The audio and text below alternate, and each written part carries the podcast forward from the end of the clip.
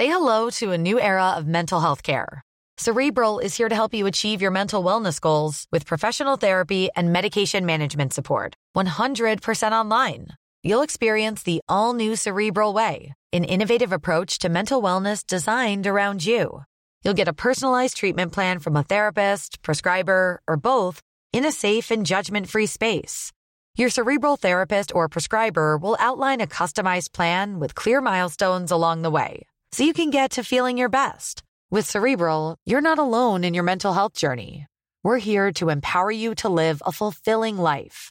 So take that first step towards a brighter future and sign up today at cerebral.com slash podcast and use code ACasts to get 15% off your first month. Offer only valid on monthly plans. Other exclusions may apply. Offer ends July 31st, 2024. See site for details.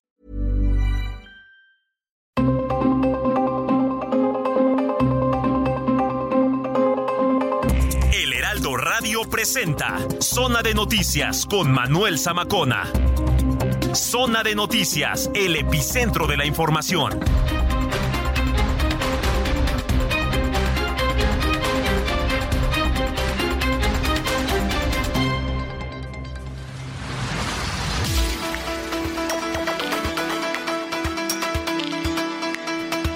La tarde en punto, tiempo del centro de la República Mexicana. Señoras y señores, qué gusto que nos estén acompañando ya en esta tarde de domingo. Domingo de mucha actividad, por supuesto, también hoy en varios sentidos. La actividad del volcán Popocatépetl pues, sigue, sigue bastante intensa. De hecho, déjeme platicarles que yo, además de motivos personales, ando por aquí en el estado de Puebla. Entonces quise abrir el programa a reserva de que ahorita se queden con mis compañeros Gina Monroy y Héctor Vieira para que este, pues tengan todo el panorama informativo completo. Eh, sí, mire, estando aquí en el estado, las actividades, para empezar, las actividades al aire libre, pues están prácticamente paradas. Y con toda razón, mire, eh, pues hemos tenido la oportunidad de estar pues al aire libre por muchas razones, ¿no? Pero si usted haga de cuenta, deja su celular sobre una mesa, o si está expuesto, digamos, al, al, aire libre por mucho tiempo, los zapatos se llenan de ceniza, el celular se llena de ceniza poco a poco, pero esas partículas, que bueno, pues son calcificantes, al, al final de cuentas son este calcio, se van metiendo, uno lo va aspirando y entonces pues es preocupante porque eh, muchos de los pobladores de aquí, sobre todo de las zonas cercanas, se ven los más afectados. Digo, ya entrando aquí en la capital es un poco menos, pero de todas maneras estas partículas se meten. Ya de hecho la Coordinación Nacional de Protección Civil informó que durante el monitoreo del Popocatépetl, pues sí se ha mostrado que su amplitud ha estado disminuyendo, pero presentó algunos episodios mayores, digamos, con duraciones pues de una a dos horas y en las últimas 24 horas no se han registrado explosiones. Los restaurantes aquí, muchos de los comercios están operando con normalidad, ¿eh? déjeme decirle, pero si las sillas que normalmente, por ejemplo, se acostumbran estar en el exterior, ahora están al interior. Entonces, bueno, pues vamos a estar muy pendientes. En su más reciente reporte se ha mencionado que las emisiones de gas y cenizas con dirección al sureste y ocasionalmente la expulsión de fragmentos incandescentes a cortas distancias del cráter están pendientes. También se reporta un ligero aumento en la energía acumulada, de la amplitud de la señal del tremor, cosa que, bueno, pues ya estaremos también abordando y amplificando un poco más adelante. Mientras tanto, yo lo invito para que nos sigan las redes sociales, arroba Zamacona al aire, le repito, arroba Zamacona al aire, y por supuesto también para que visite nuestra página de internet www.heraldodemexico.com.mx. Le repito, bueno, pues nosotros estamos aquí en el estado de Puebla, que por cierto también se viene una semana intensa ya con las elecciones, a nosotros nos va a tocar estar allá en Coahuila. Eso por una parte. Y eh, también le quería platicar un tema bastante escabroso, bastante escandaloso, del cual eh, pues lo vamos a ir abordando poco a poco, ¿no? Pero le voy a poner el panorama como está. Miren, el empresario guanajuatense Manuel Briviesca Sagún, hijastro del presidente Vicente Fox, bueno, del expresidente Vicente Fox Quesada, junto con su presunta red, bueno, es una presunta red de corrupción que está conformada pues por empresas que están dedicadas a abastecer materiales médicos al sector salud federal y estatal, obtuvieron, mire, al menos 744 millones 330 mil 439 pesos, nada más entre 2018 y 2023, esto en licitaciones sospechosas. En diciembre del 2022 eh, hubo un trabajo de investigación por parte de, de Spectro FM. Denuncian cómo, pues, Briviesca Sagún formó una alianza estratégica con Carlos Blackaler Ferrosa y los empresarios Ricardo Garza, Mauricio Pontones, Manuel Barragar, Antonio Acevedo, Manuel Martínez, y pues todos ellos tienen experiencia en el ramo de materiales médicos. Entonces, bueno, de acuerdo a esta investigación, eh, Manuel Viviesca formó en 2022 un, un, pool de empresas, digamos, ahí del ramo médico, que pertenecen a sus amigos y conocidos para ganar ahí unas de las licitaciones consolidadas en 2023 y 2024. Entonces, eh, le vamos a estar entrando al tema, por supuesto. Eh, de, por ejemplo, Manuel Viviesca, se sabe que ahí en la década de los años 90 era un empresario del ramo restaurantero, cuando Guanajuato era pues, gobernado por Vicente Fox y ganó la presidencia en el año 2000. Y bueno, pues eh, fue a partir de ese momento, en el sexenio de Vicente Fox, que Manuel Viviesca fue acusado por presunto tráfico de influencias por autoridades mexicanas, luego de que algunos empresarios ahí cercanos a él obtuvieron contratos multimillonarios con petróleos mexicanos y fue señalado como gestor intermediario. Entonces, eh, pues vamos a estar muy pendientes vamos a estar ampliando, por supuesto, esta información, se lo pongo ahí y vamos a subir, por supuesto, las redes sociales, la nota y hacer retweets para que usted tenga el panorama completo. Pues sin más, le agradezco que esté con nosotros. Yo soy Manuel Zamacona. Cuando son las 2 de la tarde con 5 minutos, los dejamos en este momento con Héctor Vieira, que nos tiene ya el resumen de noticias completo y yo tuitando, por supuesto, también a través de las redes sociales aquí desde el estado de Puebla. Comenzamos. Resumen inicial, lo más importante ocurrido hasta el momento.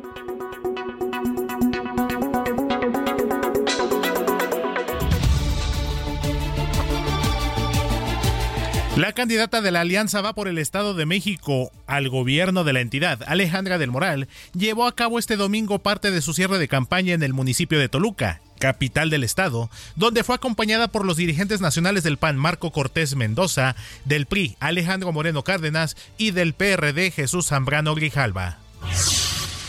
Previo al cierre de campaña de Alejandra del Moral, presuntos simpatizantes del PRI y del PRD se vieron involucrados en una trifulca en la que incluso se arrojaron sillas. Por su parte, de la candidata de la Alianza de Morena, Partido Verde y Partido del Trabajo, Delfina Gómez, también estuvo en Toluca para su primer cierre de campaña. Por la tarde, estará en el municipio de Valle de Chalco, donde estará acompañada por la jefa de gobierno de la Ciudad de México, Claudia Sheinbaum. El presidente Andrés Manuel López Obrador dio a conocer que según sus estimaciones, el tren interoceánico de pasajeros del Istmo de Tehuantepec será inaugurado en un plazo de tres meses.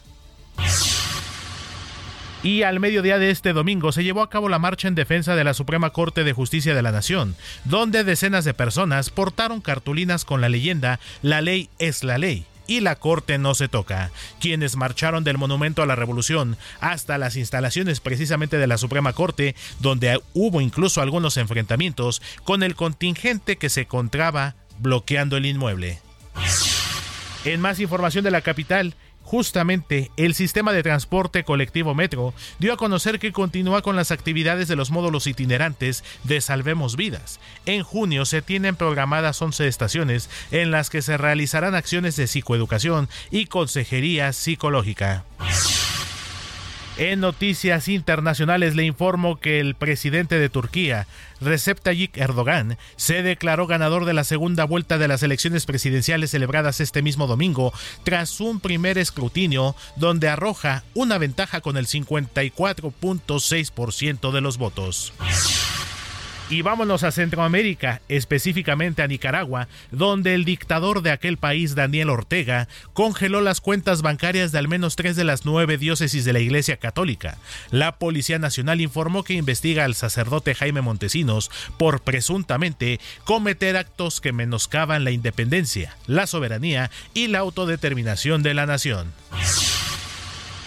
Y en información deportiva, Sergio Checo Pérez, el piloto mexicano, terminó en la posición número 16 este domingo en el Gran Premio de Mónaco. Mientras tanto, su compañero de equipo, el neerlandés Max Verstappen, obtuvo el primer lugar, seguido del español Fernando Alonso y Esteban Ocon. Y en noticias deportivas que nos llegan y nos llenan de mucho orgullo, la gimnasta mexicana Alexa Moreno obtuvo la medalla de oro, mientras que Natalia Escalera obtuvo el bronce, esto en la modalidad de salto durante el Campeonato Panamericano celebrado en Medellín, Colombia. Y esta noche tendremos campeón del fútbol mexicano, ya que en punto de las 7 de la noche con 30 minutos, las Chivas Radiadas del Guadalajara y los Tigres de la Universidad Autónoma de Nuevo León se enfrentarán para definir al nuevo monarca del balompié nacional en el partido de vuelta de la gran final del torneo Clausura 2023, que se estará llevando a cabo en el Estadio Akron, allá en Zapopan, Jalisco, y tendremos nuevo campeón de la Liga MX. Y en información climatológica, tome nota para que se prevenga el paraguas, el suéter, el chipiturco. Y esto se lo cuento porque para este domingo se prevén lluvias con torbellinos y tornados en estados como Coahuila, Nuevo León y Tamaulipas. Para la Ciudad de México, el Estado de México, Morelos, Tlaxcala, Puebla, Chihuahua y Durango, se espera la caída de lluvia. Además, un clima caluroso con temperaturas de hasta 40 grados centígrados en zonas de los estados de Jalisco, Michoacán, Guerrero, Oaxaca, Chiapas, Veracruz, Tabasco, Campeche, Yucatán y Quintana Roo. Para el Valle de México tendremos una temperatura máxima de 25 grados y una mínima por la tarde-noche de 12 grados centígrados. Y vámonos a las calles de la Ciudad de México con el mejor equipo de reporteros viales, el equipo del Heraldo Media Group, porque mi compañero y amigo Gerardo Galicia nos tiene el siguiente reporte desde las calles de la Ciudad de México. Te saludo con gusto, mi querido Jerry. ¿Cómo estás, amigo? Buena tarde. El gusto es nuestro, mi querido Héctor. Fíjate que muy bien, ya comienza a sentirse un ligero chipichipi en la zona centro de la capital. Hay que estar preparados, no olviden su paraguas o una chamarra. Y en cuanto a vialidad se refiere, el circuito del Zócalo queda completamente cerrado a la circulación, al igual que la avenida 20 de noviembre y Pino Suárez. Hemos tenido una jornada de protestas desde muy temprano, eh, un contingente bastante nutrido de personas que apoyan a la ministra Norma Piña, realizando una caminata desde el Monumento a la Revolución hasta el Zócalo de la Ciudad de México, luego una protesta hasta la entrada principal de la Suprema Corte, terminaron retirando a las personas que acampaban y que estaban en contra de la ministra y su permanencia en la Suprema Corte. Eh, tuvimos jaloneos, tuvimos algunos empujones, eh, prácticamente arrancaron eh, la carpa que se, que se había colocado frente a la Suprema Corte de Justicia de la Nación y tuvo que intervenir la Policía Capitalina para separar a ambos bandos, así que ya la situación queda completamente controlada, ya muchos de los manifestantes comienzan a retirarse, sin embargo el cierre en el primer cuadro de la capital continúa, habrá que evitar toda esta zona, el ex central, la calle de Isabel la Católica y Congreso de la Unión, al igual que Bolívar van a ser las mejores opciones. Y por lo pronto el reporte. Así es mi querido Jerry, tú que has estado desde temprano desde esta marcha a favor de la Suprema Corte de Justicia de la Nación y que incluso, como bien lo comentabas hace un rato, incluso hasta tuvimos una trifulca, ¿es correcto? Vamos a escuchar parte de lo que ocurrió hace unos momentos precisamente afuera de la Suprema Corte de eh, Justicia de la Nación, mi querido Jerry. Vamos a escuchar.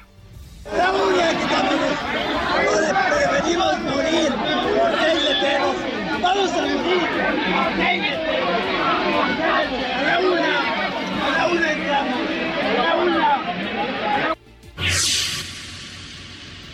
Y como se escucha... De lo ocurrido, sí, mi querido, Héctor, y al final estos gritos y esos reclamos no cesaron hasta que se quitó toda propaganda de la fachada de la Suprema Corte de Justicia de la Nación. De hecho, la policía tuvo que ceder paso a dos de los integrantes de este contingente a favor de la Suprema Corte para que pudiera ingresar hasta la fachada y poder retirar toda esta cartulina. Luego de esta situación logró eh, reinar la calma y en estos momentos comienzan a retirarse de esta zona. Pues muy completo como siempre, muy preciso tu reporte mi querido Jerry. Dentro de todos estos altercadillos que hubo ahí, afortunadamente bueno, no pasó a mayores porque aparte, como bien lo dices, se contó con el respaldo de la policía capitalina y bueno, ya afortunadamente eh, saldo blanco de esta movilización y bueno, vamos a esperar mañana temprano las reacciones de esto allá en Palacio Nacional. Te mando un fuerte abrazo mi querido Jerry, con mucho cuidado y más al ratito estaremos nuevamente contigo desde otro punto de la ciudad. Con todo gusto. Buenas tardes. Muchísimas gracias. Es Gerardo Galicia, compañero y amigo reportero vial del Heraldo Media Group. Y vámonos a información en materia electoral, porque pues el día de hoy, hoy domingo 28 de marzo, estarán comenzando, o más bien ya estaremos previo al periodo conocido como la veda electoral, el cierre de las campañas tanto en el Estado de México como en el Estado de Coahuila y bueno, más adelante vamos a tener el reporte completo con nuestros compañeros corresponsales. Y esto se lo comento porque precisamente en esta etapa final de las campañas en Estado de México y Coahuila, le comparto que Heraldo Media Group y Poligrama publicarán este lunes, para que estén muy al pendiente, la última encuesta sobre las preferencias electorales allá en el estado del norte, allá en el estado de Coahuila. El martes, por su parte, conoceremos cómo cierran las tendencias y le invitamos a compartirlas y a leerlas en el Heraldo de México, precisamente cómo están las tendencias ahora en el Estado de México. Los resultados los podrán consultar a través de las diversas plataformas, por supuesto, de Heraldo Media Group. Cuando en este momento son las 2 de la tarde con 14 minutos, hora del centro de la República Mexicana.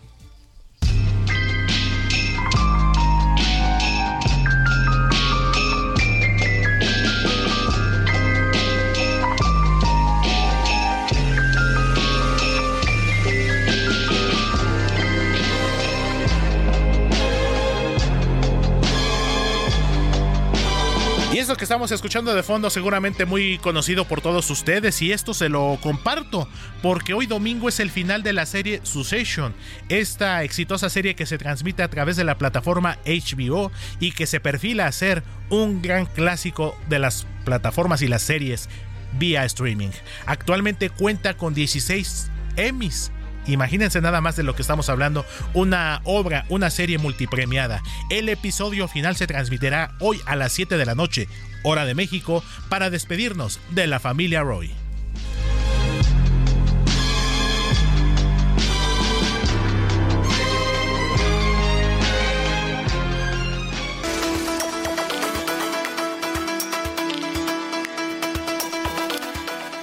Las 2 de la tarde con 15 minutos hora del centro de la República Mexicana. Y como se lo comentaba hace unos momentos, pues hoy cierre de campañas, tanto en el Estado de México como en el Estado de Coahuila, donde el próximo domingo 4 de junio estarán eligiendo a sus nuevos gobernadores. Y le recuerdo que el próximo fin de semana, precisamente dentro de esta jornada electoral, les estaremos ofreciendo la mejor cobertura a través de todas las redes y plataformas de Heraldo Media Group. Cobertura especial en el, en el Heraldo Televisión, por supuesto también en radio, en nuestra página web www.heraldodemexico.com.mx y por supuesto en nuestras redes sociales toda la información de esta jornada electoral en tiempo real. Y vamos a comenzar precisamente con este recorrido. Vámonos hasta el Estado de México porque mi compañero y amigo Gerardo García, corresponsal de Heraldo Media Group allá en la entidad mexiquense, pues nos tiene los detalles del cierre de la aspirante de la alianza va por el Estado de México, Alejandra del Moral Vela.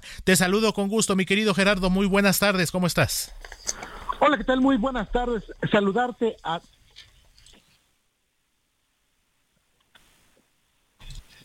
Tenemos ahí un problemita técnico, ahorita lo solucionamos porque precisamente mi compañero Gerardo García está allá en el cierre de campaña de Alejandra del Moral. Este equipo completo de corresponsales que tenemos desplegados no solamente en el Estado de México, sino también en el Estado de Coahuila y por supuesto la mejor cobertura a nivel nacional. Estamos de regreso contigo, Jerry. Te escucho nuevamente. Hola, ¿qué tal? Muy buenas tardes. Saludarte a ti y también al auditorio. Ante las dirigencias nacionales del PRI, PAN, PRD y Nueva Alianza, la candidata a la gubernatura mexiquense, Alejandra del Moral Vela, recalcó a sus adversarios que fue un gravísimo error haber subestimado a una mujer y joven, porque aclaró que el 4 de junio no van con, por un triunfo cerrado o que deje dudas, sino por uno contundente. La priista y originaria de Cuautitlán, Izcalli, cerró su segundo acto de, eh, su tercer acto de campaña regional en Toluca Luca, a un costado del Palacio de Gobierno, en donde se dieron cita miles de militantes y simpatizantes de estos institutos políticos que integran esta alianza Va por el Estado de México. En dicho encuentro, los dirigentes del PRI, Alejandro Moreno Cárdenas, del PAN, Marco Cortés Mendoza y del PRD, eh, Jesús Zambrano Grijalva, coincidieron que se trató de un megacierre y que en una semana derrotarán a Morena y van a acabar su tumba hacia el 2024. En su mensaje del Moral Vela destacó que han realizado una campaña de 55 días sin descanso, por lo que adelantó que su triunfo el 4 de junio será de manera contundente y es que irán por los votos necesarios para ello, por lo que llamó a sus seguidores que salgan a hacer lo que saben hacer y defender al Estado. Y es que dijo que ellos saben nada más trabajar y trabajar. Afirmó que se sienten eh, profundamente eh, orgullosos de tener el ejército, el mejor ejército del país y que es valiente y les recordó que es ahora o nunca porque no hay mañana ni tampoco pretextos o excusas para salir con ese triunfo y derrotar a sus adversarios, a Morena y también a sus aliados. Hay que destacar que este fue el tercer acto de cierre de campaña debido a que el día de ayer eh, precisamente se tuvo otro evento en Cuautitlán Izcalli y también en Nezahualcóyotl en donde también hubo presencia de los dirigentes del PAN y del PRD. El día de mañana no se prevé algún acto público y ya para los últimos dos días se van a estar eh, teniendo también entre uno y dos mítines y el último día, el 31 de mayo, se, todavía se está escogiendo si será nuevamente en la capital mexiquense o en Texcoco, como pasó en el cierre de la precampaña. Mi reporte desde el Estado de México. Así es, mi querido Jerry, pues el día de ayer, justamente como bien lo comentas, Alejandra del Moral estuvo en su tierra natal, el municipio que gobernó también, Cuautitlán Izcalli, como parte de esta que denominó su ruta de la reconciliación. Entonces, un cierre bastante intenso y que bueno, ya los resultados de esta campaña se estarán viendo el próximo domingo una vez que cierren las casillas a las 6 de la tarde, donde estaremos empezando a conocer los resultados preliminares y pues ya se disiparán todas las dudas para saber quién será. Eso es un hecho, es una mujer, la nueva gobernadora del Estado de México. Seguiremos pendientes, mi querido Jerry, cualquier situación y bueno, como siempre, muy preciso y muy puntual tu reporte. Muchísimas gracias, Jerry. Gracias, excelente tarde. Muchísimas gracias Gerardo García, compañero y amigo corresponsal del Heraldo de México allá en el Estado de México. Y precisamente ahora nos vamos a la zona oriente de la entidad mexiquense porque por el otro frente la abanderada de la coalición Juntos Haremos Historia en el Estado de México, Delfina Gómez Álvarez, pues hizo lo propio y también cerró a tambor batiente pues ya este parte del inicio ya de su cierre de campaña y pues donde también se dice muy confiada y pues así lo ha manifestado prácticamente desde el inicio de su campaña en convertirse en la nueva mandataria mexiquense. Y quien nos tiene el reporte completo, saludo y me da mucho gusto hacerlo, compañero y amigo José Pepe Ríos, corresponsal allá en el Estado de México en la zona oriente. ¿Cómo estás, Pepe? Buena tarde. ¿Qué tal, Héctor? Muy buena tarde. Te saludo con gusto a ti y a quienes nos escuchan esta tarde por el Heraldo Radio. Y pues sí, como bien comentas, eh, este mediodía se llevó a cabo el primero de los dos cierres que la candidata de la coalición Morena, PT y Verde al gobierno del Estado de México, Delfina Gómez Álvarez, llevará a cabo este domingo, rumbo a las elecciones del próximo domingo, eh, 4 de junio, para lo que aseguró será lograr una transición frente al PRI por casi un siglo en el Estado de México. Hay que apuntar, Héctor, que en el primero de los dos cierres de campaña que programado este domingo. El primero se realizó en la zona de Santana Tapatitlán, en la ciudad de Toluca, donde pidió a sus seguidores contar con su participación y observar cualquier anomalía que ocurra en el día de los comicios. A su decir, la única meta lo único que les pidió la candidata mexiquense a, a sus habitantes fue no solamente ganar, sino que tienen que arrasar, por lo que aseguró que irán con todo este próximo 4 de junio. Hay que apuntar, Héctor, también que recordó que en las boletas del próximo domingo solo habrán dos opciones. Una, la que calificó como la de corrupción y otra que será la denominada llegada de la cuarta transformación para el territorio mexiquense. Y como bien comentaba hace rato mi compañero Gerardo, eh, también la candidata mexiquense cuenta con otro cierre de campaña, es ahorita donde vamos de camino hacia el municipio de Valle de Chalco, donde llevará a cabo el segundo cierre de campaña, un punto muy relevante para, para el partido Morena, donde se ubican pues bastiones muy importantes en el municipio, donde se espera la asistencia de simpatizantes de Catepec, Nezahualcóyotl, eh, Chimalhuacán e Ixtapaluca, así como de los posibles aspirantes a la sucesión presidencial del 2024 por parte del Partido Morena. Así que, pues bueno, esta es la primera parte de estos cierres de la candidata Delfina Gómez, mientras que el miércoles se llevará a cabo otro cierre en el municipio del norte del Estado de México y concluye en el municipio de Texcoco por la tarde. Entonces, pues esto apenas está comenzando, este, este periodo de cierres de campaña rumbo a las elecciones del próximo domingo, Héctor. Ese es mi informe. Pues también muy intensa la actividad de Delfina, de la maestra Delfina Pepe, y bueno, pues vamos a esperar entonces el cierre de esta tarde. Vete con mucho cuidado y por supuesto que vamos a estar muy al pendiente y si es necesario estaremos regresando contigo. Muy puntual, muy preciso como siempre mi querido Pepe. Te mando un fuerte abrazo amigo y seguimos pendientes. Abrazo de vuelta, Héctor. Buena tarde. Muchísimas gracias, es mi compañero y amigo José Pepe Ríos, corresponsal del Heraldo Media Group allá en la zona oriente del Estado de México, cuando en este momento son las 2 de la tarde con 23 minutos hora del centro de la República Mexicana, pues esta primera hora casi se está yendo como agua con mucha información y todavía los invito a que nos acompañen durante los próximos 90 minutos, la próxima hora y media donde tendremos más información. Y pues, ¿qué les parece si cerramos este primer bloque de zona de noticias con el primer tema del día, mi querido Diego, allá en la producción, ¿qué te parece?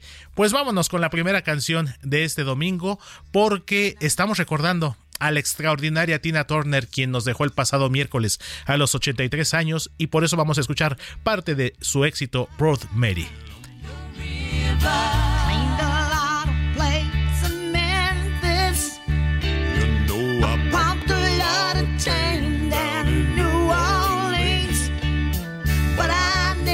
Saw all the good side of the city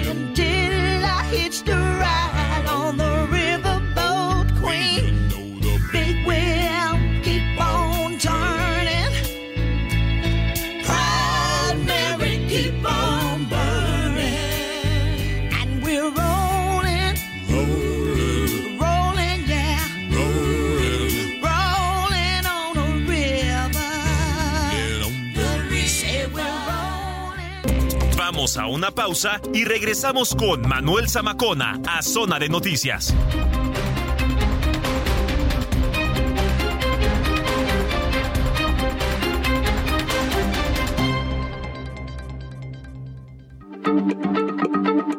Heraldo Radio, la H se lee, se comparte, se ve y ahora también se escucha.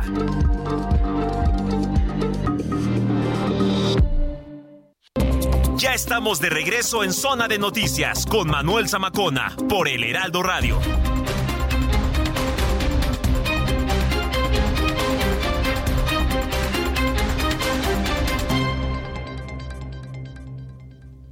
Ven a Puebla y visita el Museo Internacional del Barroco Inmersivo para descubrir la exposición temporal Salón Poblano. Conoce las piezas dedicadas a altos clérigos, escenas bíblicas, retratos y paisajes que muestran la gran riqueza artística de Puebla. Disfrútala hasta el 18 de junio. Entrada libre. La cultura es para todos. Puebla acelera.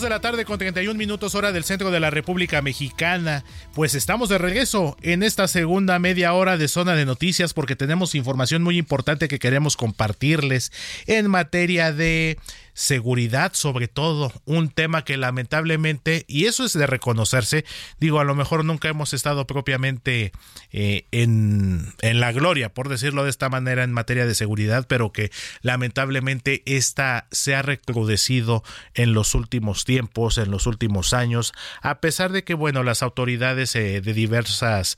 Eh, de diversos órdenes, tanto locales como federales, pues muchas veces nos quieren eh, informar y nos aseguran que los delitos van a la baja, pero la realidad es que quienes vivimos el día con día en la ciudad, quienes nos transportamos en nuestro vehículo, en el transporte público, eh, no vamos lejos, el caso reciente que tuvimos de la jovencita en el Colegio de Bachilleres 2 de allá de Avenida de los 100 metros, que saliendo de su escuela, un petardo, no sabemos ya la inseguridad hasta dónde nos va a alcanzar y lamentablemente es un tema que las autoridades deben de poner mucho énfasis para combatirla y que bueno, también a través desde el poder legislativo local pues es muy importante que se tomen las medidas correspondientes para combatir pues la infinidad de delitos de los que los ciudadanos podemos ser víctimas en algún momento. Y esto se lo comento porque precisamente la bancada del Partido Acción Nacional allá en el Congreso de la Ciudad de México pues plantea modificaciones al Código Penal de aquí de la capital para establecer como agravante el uso de ponchallantas y cualquier otro objeto similar pues que pueden fomentar y que ayudan a los delincuentes para la comisión de sus delitos, principalmente el robo y que bueno, esto plantea también una un incremento en las penas de cárcel de 2 a 8 años quienes recurran a esta pues a esta ¿cómo podríamos decirlo? A esta trampa, a, esta, a estos eh, ponchallantas que sin lugar a dudas pues también de alguna manera se convierten como una, un arma para los delincuentes para que les permitan cometer sus ilícitos y pues como lo comentábamos la Ciudad de México pues ha incrementado se ha incrementado sobre todo en algunos puntos que son considerados puntos rojos en algunas alcaldías, sobre todo en el norte como la Gustavo Amadero, donde pues también se han incrementado este tipo de delitos. Y pues para esto vamos a platicar, tenemos aquí en cabina, me da mucho gusto recibir y saludar al diputado del Partido Acción Nacional, Héctor Barrera, quien nos va a platicar precisamente sobre esta iniciativa y cuáles pueden ser sus alcances. Diputado, ¿cómo está? Muy buenas Muchas tardes. Gracias, Héctor, a ti por invitarnos aquí al programa placer saludar con todo el auditorio de temas tan relevantes que no podemos invisibilizar, Por que no podemos ni debemos normalizar como lo es la creciente ola de inseguridad que aqueja la Ciudad de México. Debemos de ser sensatos, honestos, hablar con verdades y la inseguridad en la ciudad es grave, es delicada, principalmente en algunas alcaldías como lo son Gustavo Amadero, como lo refieres, Iztapalapa, Iztacalco, Cuauhtémoc, algunas alcaldías que lamentablemente la inseguridad está desbordada en toda la Ciudad de México. Y obviamente la delincuencia organizada siempre aprovechando las tecnologías, este algunas acciones, trampas para poder para poder cometer sus delitos, para poder afectar y dañar en su patrimonio a las personas, aprovechan este tema este este tema esta esta manera de, de, de, ponchar las llantas este, con diversos mecanismos, con clavos, con púas, con vidrios, con varillas, para que, para que la persona que aborda su vehículo se detenga a unos cuantos metros y ahí se aprovechen haciéndose pasar como gente que va a apoyar, que va a ayudar. te voy a dar el carro. Sí, y lamentablemente lo que hacen es eh, cometer el delito de robo pues a veces secuestro, extorsión, eh, eh, otras conductas delictivas, ¿no? Entonces por eso creemos que quien actúa con premeditación, alevosía y ventaja, debe de tener una sanción meta superior a la del tipo penal normal, es un agravante. Claro. Entonces, quien cometa el delito tendrá un agravante de dos a ocho años de prisión, quien utilice este tipo de mecanismos para poder cometer el delito de ponchallantas. También lo hemos visto en muchos, en muchos tramos carreteros. Yo he tenido testimonios de varias personas que en el tramo carretero de Morelos a Iguala, en la, la carretera del Sol, este, ahí también por las noches, ponen piedras, ponen varillas, ponen troncos para aprovecharse las familias que van a vacacionar a estos centros o espacios turísticos y, más adelante se detienen y les llegan tres, cuatro personas con armas de fuego y los despojan de todas sus pertenencias. Entonces la delincuencia siempre avanzando lamentablemente porque no hay un gobierno que tenga una estrategia muy clara, precisa, que pueda erradicar o evitar o disminuir el tema de la inseguridad. Aquí en la Ciudad de México también ha incrementado el tema de la extorsión, los feminicidios. Este gobierno se ha caracterizado por el tema de los homicidios dolosos. Más de, más de eh, 160 mil homicidios dolosos en todo el país caracterizan a estos cinco años de gobierno de, de, pues de, de esta administración. Así es, diputado, y pues como bien lo comenta esta iniciativa del diputado Diego eh, Garrido, compañero suyo de bancada, y que plantea estas modificaciones y que ustedes como Congreso local, y a través del diputado Diego Garrido, ustedes como grupo parlamentario del PAN, hacen la iniciativa. Sabemos que el Congreso de la Ciudad de México pues tiene una mayoría oficialista, en este caso del partido Morena han platicado con los diputados de Morena sobre el tema. ellos coinciden, porque sabemos que es un tema de inseguridad y que ellos de alguna manera achacan a que están atacando al gobierno capitalino, están atacando, quieren desprestigiar al gobierno, eh, haciendo creer, según ellos, que la inseguridad está a la baja cuando la realidad es que no es así. ¿Ha habido ya algún acercamiento en este caso con la mayoría de Morena? El proceso parlamentario, como tú lo sabes, Héctor, es se presenta la iniciativa, se turna comisiones, en este caso como es una reforma al Código Penal del Distrito Federal, se turna la Comisión de Justicia, de la cual también es integrante el diputado Diego y tenemos tres o cuatro diputados integrantes del grupo parlamentario, se inicia el proceso de sociabilización de la iniciativa, cabildeo de la iniciativa con los demás grupos parlamentarios para en su momento dictaminar en la comisión, pasarla al pleno y votarla en el pleno. Yo te diría que cuando menos los ya se pudo haber sociabilizado con los diputados que somos de oposición y todos coinciden en que fortalezcamos el andamiaje jurídico de la Ciudad de México para sancionar a aquellos que atenten contra la paz, la seguridad, la tranquilidad. Muchas veces nos han dicho que ese no es la ruta, el mecanismo, el incremento de las penalidades.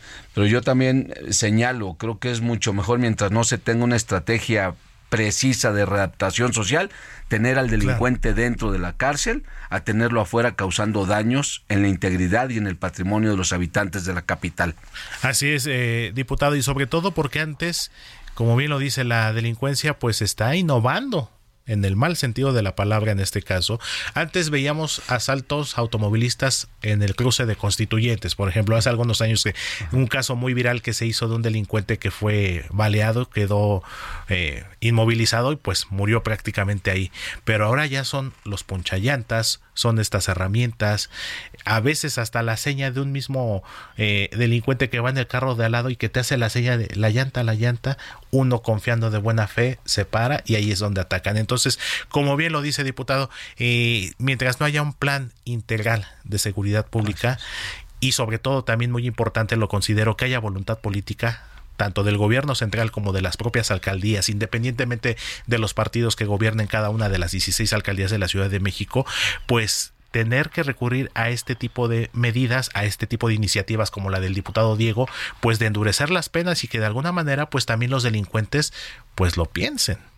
Aunque también debemos de trabajar también en la parte de la Fiscalía General de Justicia, eh, pues que no se dé este fenómeno de la puerta giratoria, porque pues también podemos eh, hacer nuevas leyes, pero también debe de haber un trabajo coordinado en todas las partes. Pues sí, como, como tú lo dices, sector, la verdad que la puerta giratoria no funciona, no sirve de nada, no beneficia a la sociedad trabajadora, la clase trabajadora sobre todo las afecta porque el delincuente pues más tarda en entrar que ya está nuevamente cometiendo ilícitos. Hay muchas iniciativas que el grupo parlamentario, nosotros como legisladores subimos al Congreso de la Ciudad de México. Yo presenté una hace algunos días de la extorsión, del cobro de piso, del incremento de la penalidad. Presenté una cuando se aprovechan de la tecnología de los drones, que son los que se sobrevuelan y tienen hasta cámaras térmicas para detectar cuántas personas. Esa, eso, eso, eso me lo comentaron varios vecinos de diferentes colonias, como la de Parque San Andrés, que me señalaban que había, que había sobrevolando por su casa drones, tomando imágenes, tomando fotos, y estos obviamente los utilizan para delinquir. Hemos visto que estos drones a veces aprovechando la tecnología se han usado hasta para hasta para atentar contra contra la integridad física de una persona trayendo explosivos. Entonces, eh, eh, nosotros eh, claro que estamos legislando en favor de los capitalinos. Sabemos que la percepción de inseguridad es amplia sobre todo en Iztapalapa en Gustavo Amadero. Más del 65% de la población se siente insegura Ahí está la cifra negra también, Héctor. Este, de la gente que no denuncia. Que la gente que no denuncia, porque luego vas al Ministerio Público y eres revictimizado. Ya vimos el tema de en lugar de que sean cateos, a veces pues son saqueos. Habría que esperar claro. qué, averiguaciones. Ahora la Fiscalía se está, se está investigando a sí misma para ver qué pasó en los hechos recientes del cateo que hicieron en un domicilio. Más allá de, si había una situación ilegal o no, el que se desaparezcan las cosas pues no está prudente. Claro. Creo que tenemos que trabajar en materia de seguridad, todas y todos, de forma coordinada de forma organizada y con un planteamiento muy claro, muy preciso. Los abrazos, los vamos a acusar con su mamá para que los regañen a los delincuentes, no funciona, no opera. Debe haber estrategias muy claras. Así es, diputado. Y una vez que pase por todo este proceso legislativo, ¿en cuánto tiempo considera, en caso de que eh, obtenga la mayoría para poder ser aprobada, ¿cuándo estaríamos hablando de que pueda ser realidad esta iniciativa? Pues eh, pasa el proceso de comisión, ahorita acaba el periodo el día martes, podría ser aprobada en septiembre, una vez que pase por el periodo, de comisión. Yo espero que en septiembre, octubre, eh, tanto el diputado Diego como un servidor o el grupo parlamentario estemos hablando de que esta iniciativa se aprobó para que se sancione a aquellos que se aprovechen de la gente y que les ponchen las llantas para cometer otro tipo de conductas delictivas. Pues estaremos muy pendientes, diputado Héctor, pues esperemos recibir como capitalinos muy buenas noticias al respecto y bueno, estaremos entonces a la espera y por supuesto que vamos a seguir en contacto con ustedes. Muchas gracias Héctor, un saludo a todos, gracias. Muchísimas gracias, un gusto tener aquí en cabina al diputado del PAN en el Congreso de la Ciudad de México, Héctor Barrera, cuando en este momento son las 2 de la tarde con 43 minutos y pues vamos a darle un giro a la información, vamos a aligerar, vamos a entretenernos también y por supuesto, mi querido Alex el Panda nos tiene sus impausables con las recomendaciones para ver este fin de semana. Dos de la tarde con 44 minutos hora del centro de la República Mexicana. Seguimos aquí en Zona de Noticias. Las impausables con Alex el Panda.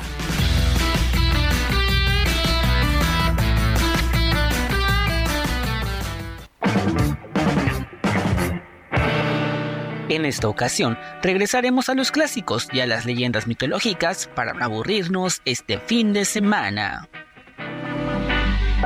Kung Fu Panda en Amazon Prime. Seguiremos la historia de Po, un panda cocinero que tiene la ilusión de convertirse en un maestro del Kung Fu. El destino le tiene una gran sorpresa, ya que inesperadamente fue elegido para cumplir la profecía de convertirse en el guerrero dragón, y para eso tiene que practicar junto a los cinco furiosos y el maestro Shifu, sus más grandes ídolos de las artes marciales. Ahora tendrá que aprender a controlar su fortaleza y sabiduría para vencer a Tai Long, el mejor alumno que tuvo el maestro Shifu y que está en busca de venganza.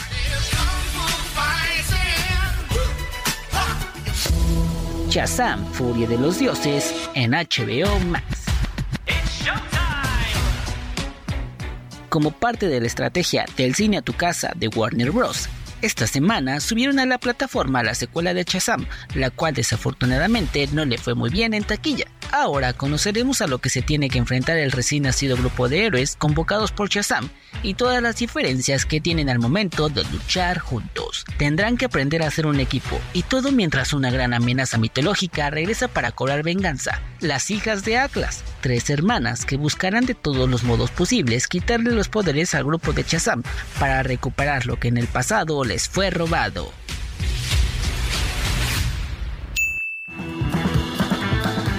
Si quieres conocer más y además estar enterado de las últimas noticias del mundo geek, no te olvides de seguirme en todas las redes sociales como Impausable, con Alex el Panda. Cuídense mucho. Bye. Hablemos de tecnología con Juan Guevara.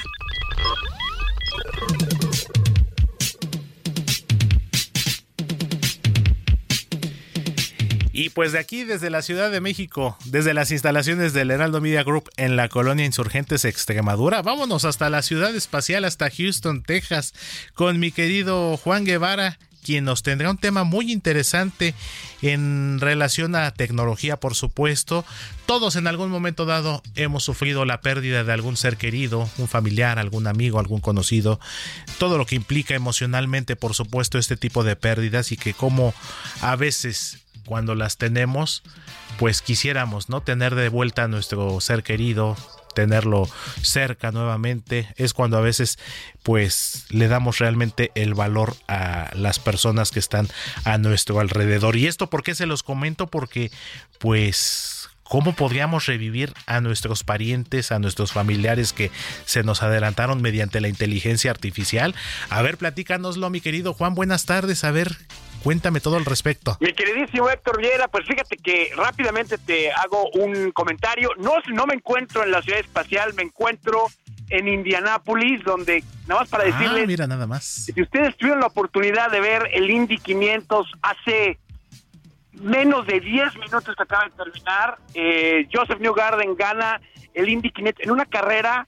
Mira, yo nunca había estado en el Indy 500, es la primera vez, Ajá. pero qué barbaridad, qué, qué barbaridad. O sea, fue, venía en segundo lugar, eh, eh, bueno, quién sabe quién haya ganado el segundo lugar, pero el primero lo, lo prácticamente lo rebasó en los últimos 15 o 20 segundos y bueno, para aquellos que vayan a viajar a Estados Unidos algún día, les recomiendo, es una experiencia inolvidable porque la verdad es que, mira, la conclusión es que el segundo lugar es el primer perdedor Claro. y vaya que esta vez este cuate Joseph Garden manejó súper bien. ¿Y qué tiene que ver esto con tecnología? Absolutamente nada, pero te quería comentar porque estuvo muy bueno. No, pues dichoso Estuvo tú, bueno mi querido final. Juan, claro. Uno No, de bueno, los. muy bueno el final, pero fíjate que, fíjate que eh, comentarles lo que, fíjate que el día de ayer eh, me presentaron un prototipo de un sistema de inteligencia artificial Ajá. que la idea es poder digitalizar a tus seres queridos, como tú decías, que se adelantaron. ¿Y qué tiene que ver con esto? Bueno, todos sabemos que aplicaciones como ChatGPT y otras de inteligencia artificial, pues están haciendo realmente eh, como lenguajes, de, co- como modelos de lenguaje, están haciendo muchas cosas que nosotros creíamos que no eran posibles.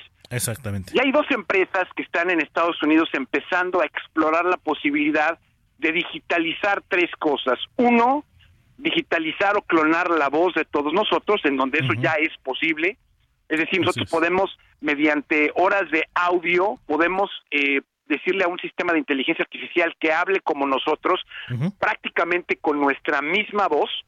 Claro. Ya hay sistemas de inteligencia artificial que mediante nuestros videos y fotografías pueden hacer un, un deepfake y pueden de alguna manera representar nuestras caras y simular la forma en la que moveríamos la cara, la forma en la que moveríamos nuestra boca, la forma en la que moveríamos nuestros brazos, nuestros ojos. Y ahora, mediante las publicaciones de redes sociales, podemos digitalizar nuestro legado digital. ¿Qué es nuestro le- legado digital? Bueno, pues nuestro legado digital son nuestros correos electrónicos, son nuestras publicaciones en Twitter, son nuestras publicaciones en TikTok. Es decir, cada uno de nosotros eh, más o menos generamos por día lo que se llaman 7 megabits, 7 megabytes de información de legado digital entre correos electrónicos, entre fotografías, entre publicaciones en redes. Y todo esto se puede recopilar y se puede eh, eh, enviar a mediante un sistema de inteligencia artificial, se puede entrenar a este sistema de inteligencia artificial de manera que se puede crear un perfil psicológico de todos nosotros, nuestras búsquedas de internet, etcétera, de manera que aquellos que se nos adelantan en menos de 24 meses vamos a poder ver un sistema de inteligencia artificial en el que va a simular a nuestros seres queridos que, nos adelantaron. Hay muchas críticas al respecto porque, pues bueno, eh, a aquellos que, por ejemplo, en el caso mío, mi papá eh, murió en el 2012, hace 11 años, yo no sé cómo me sentiría si de repente me prende una computadora y veo en un video y Claro. platicar con mi papá o aquellos que tengan eh, un hijo o una hija que se haya adelantado o algún esposo o esposa, ¿cómo nos sentiríamos todos nosotros? Bueno, pues ya no va a ser una cuestión de cómo nos sentiríamos, aquellas personas que quieran van a poder digitalizar o inmor- inmortalizar, si tú quieres, a sus seres queridos a través de la inteligencia artificial y van a poder reaccionar con nosotros en nuestro propio lenguaje, es decir, nuestro lenguaje nativo, el español o el inglés o el, el idioma que ustedes quieran, y van a poder interactuar con nosotros. ¿Cómo lo ves, mi queridísimo Héctor Vieira? Uf, mi querido Juan, imagínate lo que puede representar emocionalmente, ¿no? Para la persona volver a ver a tu ser querido, eh, como bien lo dices, en mi caso, pues también mi papá falleció en el 2003, está por cumplir 20 años de que se fue, y lo que representaría, ¿no? Puede ser ahí un choque emocional no sé, no sabríamos cómo reaccionar, ¿no? Pero mira hasta dónde ha llegado la tecnología que ahora nos permite hacer esto, ¿no? Lo comparo un poquito con el tema de la música, ¿no? Eh, cantantes que ya fallecieron se remasterizan sus versiones, sus canciones y que bueno, ahora le da la posibilidad de hacer nuevas canciones, aunque ya no es físicamente él, pero con su misma voz. O sea, es impresionante. No, pero, imagínate, por ejemplo, uno de tus... Imagínate los Porque ya este sistema existe, imagínate que eh, John Lennon, ¿no? Digitalizan su voz con toda la forma en la que él canta, etcétera, y mañana pueden hacer una canción con John Lennon eh, con su voz, la forma de la inflexión de su voz, etcétera, y mañana sale un eh, un álbum por medio de inteligencia artificial con la voz de John Lennon. Uno de los artistas, Val Kilmer, que bueno, lo conocemos por Top Gun, eh, permitió que se digitalizara su imagen y permitió que se digitalizara su voz. Entonces, esa es una opción, inclusive para aquellos que les cae bien Tom Cruise, a mí en lo particular me cae muy bien, no lo conozco, pero eh, hay un eh, una cuenta de Instagram que sigue o, que, ha generado un deepfake de Tom Cruise. Y si ustedes ven deepfake Tom Cruise en Instagram, se van a dar cuenta de lo que puede hacer la inteligencia artificial, en donde todos los videos que ven en esa cuenta, pues son con la voz de Tom Cruise y con la imagen de Tom Cruise y son falsos. No, pues imagínate nada más hasta dónde ha llegado la tecnología y hasta dónde ha llegado esta evolución y como bien lo dices ahí, siempre entran algunos cuestionamientos sobre si es ético o no, que a lo mejor se puede hacer este uso de tecnología para estos fines, como en el caso de poder revivir eh, figuradamente hablando a nuestros seres queridos que ya no están. Mi querido Juan, ¿dónde te podemos seguir en redes sociales? ¿Dónde te puede seguir la gente? Rápidamente súbale a su radio Juan Guevara TV, se lo repito, Juan Guevara TV y envíeme sus preguntas y comentarios para irlos contestando aquí en Zona de Noticias. Pues un gusto como siempre, mi querido Juan. Te mando un fuerte abrazo hasta Indianápolis. Que tengas buen regreso a Houston y bueno, estamos en contacto. Y ya la próxima semana está Manuel, está Manuel de regreso. Abrazo fuerte, mi querido Juan Guevara, nuestro colaborador de tecnología y director de Now Media. Cuando son las 2 de la tarde con 54 minutos, vámonos a la segunda pausa comercial aquí en Zona de Noticias.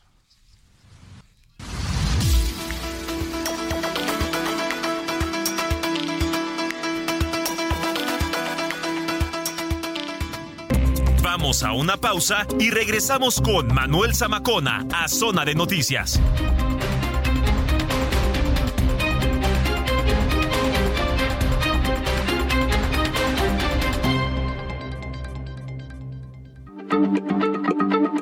Heraldo Radio, la H se lee, se comparte, se ve y ahora también se escucha. Se verán afectadas. Seguramente has escuchado hablar sobre Peso Pluma y Natanael Cano últimamente. Pero para entender la fascinación y la crítica sobre los corridos tumbados y su popularidad, escucha a Nicolás Alvarado en el nuevo episodio de La pinche complejidad. ¿Estás en el piso de los 40? Bien dicen que esta década son los nuevos 30 y en el podcast Cuarentonas Power lo entienden muy bien. Este es un espacio que busca reivindicar el término con risas, netas e invitadas muy especiales. Si eres millennial y no tienes ni idea sobre tu propia economía, escucha el nuevo capítulo de Dinero y Finanzas Personales. How would you like to look 5 years younger? In a clinical study, people that had volume added with Juvederm Voluma XC in the cheeks perceived themselves as looking 5 years younger at 6 months after treatment. Look younger, feel like you. Add volume for lift and contour in the cheeks with Juvederm Voluma XC. Reverse signs of aging by adding volume to smooth laugh lines with Juvederm Volure XC. For important safety information and to find a licensed specialist, visit juvederm.com. That's J U V E D E R M.com. Not for people with severe allergic reactions, allergies to lidocaine, or the proteins used in Juvederm. Common side effects include injection site redness, swelling, pain, tenderness, firmness, lumps, bumps, bruising, discoloration, or itching. There's a risk of unintentional injection into a blood vessel, which can cause vision abnormalities, blindness, stroke, temporary scabs, or scarring. Talk to a licensed specialist to find out if it's right for you. donde Liliana Olivares, fundadora de Adulting, comparte los mejores consejos financieros para los jóvenes y tener en orden su dinero. Todas las recomendaciones las encuentras en cualquier plataforma de streaming como Spotify y Amazon Music. Y te dejamos los links de cada podcast y episodios en nuestras redes sociales, Facebook e Instagram como Heraldo Podcast y Twitter como El Heraldo de México. Yo soy Majo Serrano y me encuentras en redes sociales como arroba serrano majo. Hasta la próxima. Heraldo Radio, con la H que sí suena y ahora también se escucha. Ya estamos de regreso en Zona de Noticias con Manuel Zamacona por el Heraldo Radio.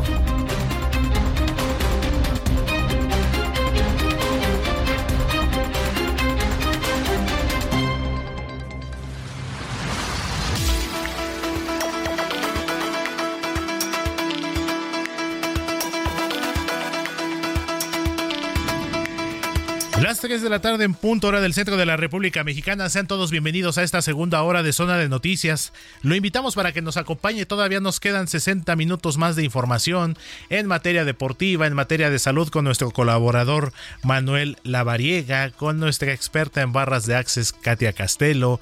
Tenemos la mejor información de espectáculos con mi compañera y amiga Nayeli Ramírez. Sin lugar a dudas, una hora muy completa y por eso los invito a que se sigan quedando con nosotros. Les a su amigo Héctor Alejandro Vieira a nombre del titular de este espacio informativo Manuel Zamacona, quien está cumpliendo ahí una misión de trabajo y ya la próxima semana estará de regreso ya como parte de la cobertura de esta jornada electoral que estaremos viviendo el próximo domingo 4 de junio. Y precisamente a propósito de temas electorales, pues le comento, sigue el desfile de aspirantes, estas famosas corcholatas de Morena quienes buscan la candidatura presidencial de 2024 y al respecto le tengo información sobre la jefa de gobierno de la Ciudad de México, Claudia Sheinbaum. Le cuento que el movimiento por ella, por todas, Frente Nacional de Mujeres, durante su primera reunión en Baja California Sur, llamaron a la unidad a todas las mujeres del estado y en general de todo el país para que la jefa de gobierno de la Ciudad de México, Claudia Sheinbaum, sea la primera mujer presidenta de nuestro país. Por su parte, Iris Manríquez, integrante del colectivo de búsqueda de personas en Baja California Sur, dijo que hombres y mujeres siguen desapareciendo en todo México, eso es una realidad, y que familias completas salen a diario a buscar a sus familiares, por lo que necesitan aliadas, dijo, como la actual mandataria capitalina Claudia Sheinbaum. Por su parte, las dirigentes Ruth de los colectivos afromexicanos de la Costa Chica de Oaxaca, así como Concepción Salazar, directora de colectivos de mujeres indígenas y afroamericanas, también se pronunciaron porque Claudia Sheinbaum se convierta en la próxima presidenta de México. Pues esta es la información sobre este desfile de presidenciables rumbo a las elecciones de 2024. Cuando son en este momento las 3 de la tarde con 2 minutos hora del centro de la República Mexicana, continuamos con más aquí en Zona de Noticias. El resumen de las 3 con Georgina Monroy.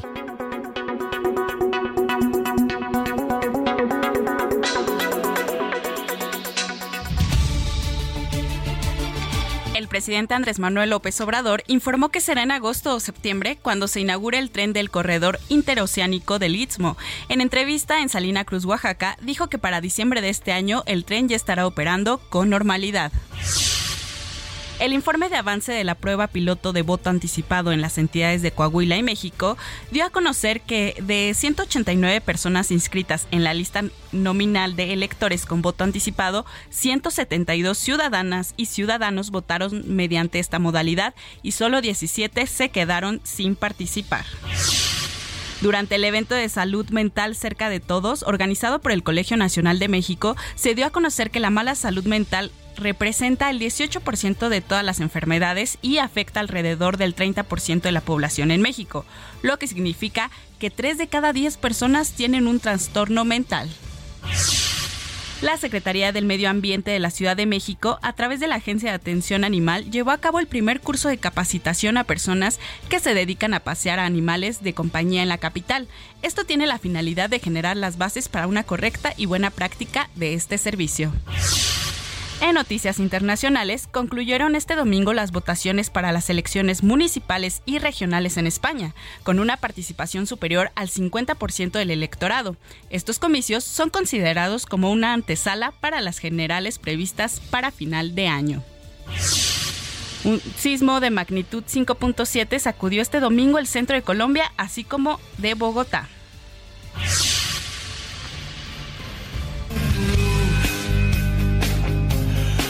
Por caricia, yo seré capaz de rendir mi ser. Ya no tiene. Bueno, el cantante Benny Ibarra, mi favorito, se presentó anoche en el Maraca donde hizo un recorrido por toda su trayectoria musical. El concierto tuvo una duración de poco más de tres horas, donde también rindió un tributo a Fito Páez al interpretar el tema El amor después del amor. Cada madrugada es a donde pierdo mi confusión. Y cuando estás ausente. Qué buena canción, mi querida Gina. Buenas tardes. Hola Héctor, buenas tardes. Sí, ¿qué crees? Benny Barra me gusta desde que yo tengo uso de razón. Del año 2002, si mal Sí, no recuerdo esta porque canción. Es, es como el. Rem- Bueno, la versión actual, ¿no? Porque tiene una versión más acústica. Exactamente. Sí, de los 90 y tantos. Ajá. Exactamente, esta versión del 2002. Me acuerdo mucho también de otro tema de aquellos años, que es el de Uno. Ah, sí, claro. Uf, Sí. qué bueno. Qué Sí, qué buena época. Y no olvidemos que Benny Barra fue integrante original de Timbiriche. Sí, pues con su mamá, ¿no? Su mamá andaba detrás de todo. La gran proyecto. Julisa, su papá Don Benny Ibarra, Ajá. que de hecho, entre otras cosas, Don Benny Ibarra tuvo un grupo musical allá por la década de los 70 llamado Los Jackie. O sea que imagínate nada más una familia talentosísima, una Sí. familia artística. Y bueno, qué decir de su hermano Alex Ibarra, sobre todo Alex como actor. Sobre todo de teatro musical, las eh, exitosas temporadas que tuvo su hermano Alex Ibarra con Angélica Vale protagonizando Vaselina. Vaselina. Entonces, esta familia Ibarra Macedo, su segundo apellido de Benny y de Alex, pues una familia de mucho talento entonces. Sí, también ahora los hijos de Benny, que es esta María, y no recuerdo cómo se llama su hijo, que es más chico que María.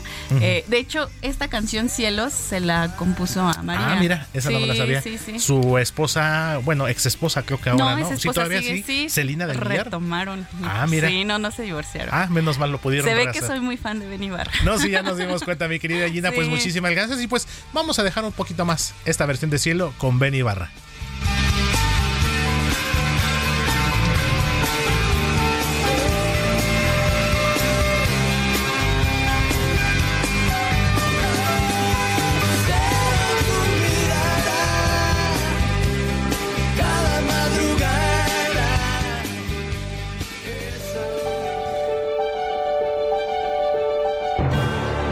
Cámara, acción con Gonzalo Lira.